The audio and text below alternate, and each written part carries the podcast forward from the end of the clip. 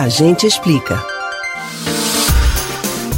Se aqui no Brasil os casos de Covid-19 seguem altos e o monitoramento de quem entra no país é falho, em outros lugares a realidade é bastante diferente. Países da União Europeia e de outras regiões estão avançando nas discussões sobre um passaporte de vacinação contra a Covid-19. A ideia é que apenas pessoas com esse passaporte tenham entrada nos países. Os detalhes de como o passaporte vai funcionar ainda estão sendo debatidos, mas declarações mais recentes sugerem que nem todas as vacinas serão aceitas no esquema, o que pode deixar os brasileiros de fora do turismo mundial. Você sabe quem vai poder ganhar o tal passaporte Covid? O que já se sabe sobre esse documento? A gente explica.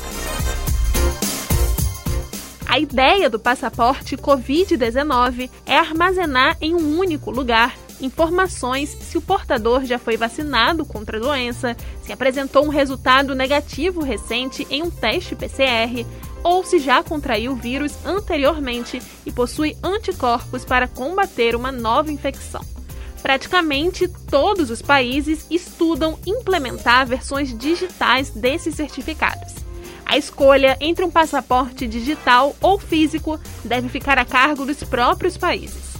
O principal objetivo do passaporte Covid é permitir a volta do turismo internacional, um dos setores mais afetados durante a pandemia. Com o documento em mãos, os turistas poderão visitar outros países sem a necessidade de respeitar longas quarentenas ou repetir exames feitos antes do embarque.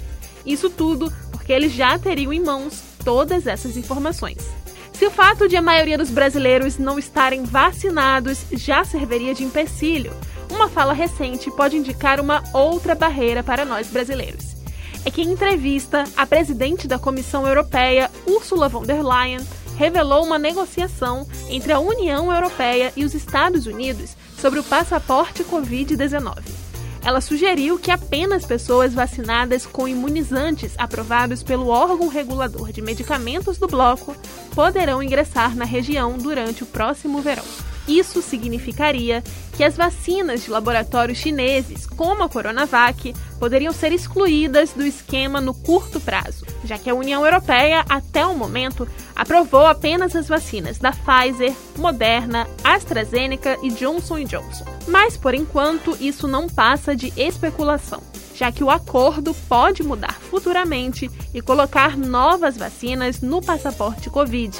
Dados recentes publicados pelo Valor mostram que a vacina da Sinovac é de longe a mais usada no Brasil. Você pode ouvir novamente o conteúdo desses e de outros a gente explica no site da Rádio Jornal ou nos principais aplicativos de podcast: Spotify, Deezer, Google e Apple Podcasts.